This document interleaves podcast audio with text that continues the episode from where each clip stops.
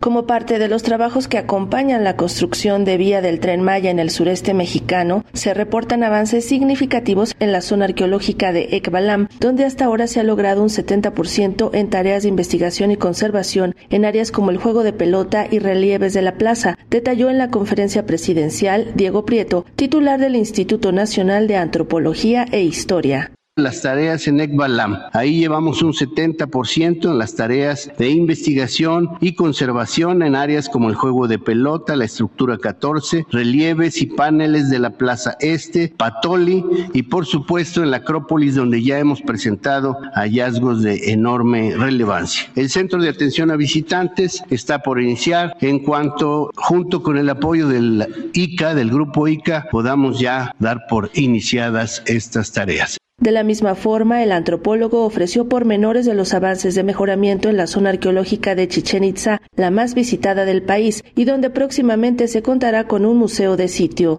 En Chichen Itza, patrimonio de la humanidad y la zona más visitada en todo el país, llevamos avances terminales de los trabajos de conservación, también en el Chichen Viejo, que se abrirá próximamente al público visitante, y ya llevamos 89% en las tareas de investigación y mantenimiento mayor. Lo mismo en otras áreas como Casa de la Luna y Casa de los Caracoles. El Museo de Sitio lleva un avance del 25% y en el Centro de Atención a Visitantes llevamos el 22%, de manera que vamos conforme al programa. El funcionario también aprovechó la ocasión para enviar una felicitación a Leonel Durán, reconocido con el Premio Nacional Carlos Montemayor por sus aportes a la construcción del pensamiento antropológico de diversas generaciones. Felicitar a nuestro colega, el etnólogo Leonel Durán, que fue acreedor al Premio Nacional Carlos Montemayor, que se entrega a personas que destacan por el apoyo a los movimientos sociales de las clases y sectores más desfavorecidos de la sociedad,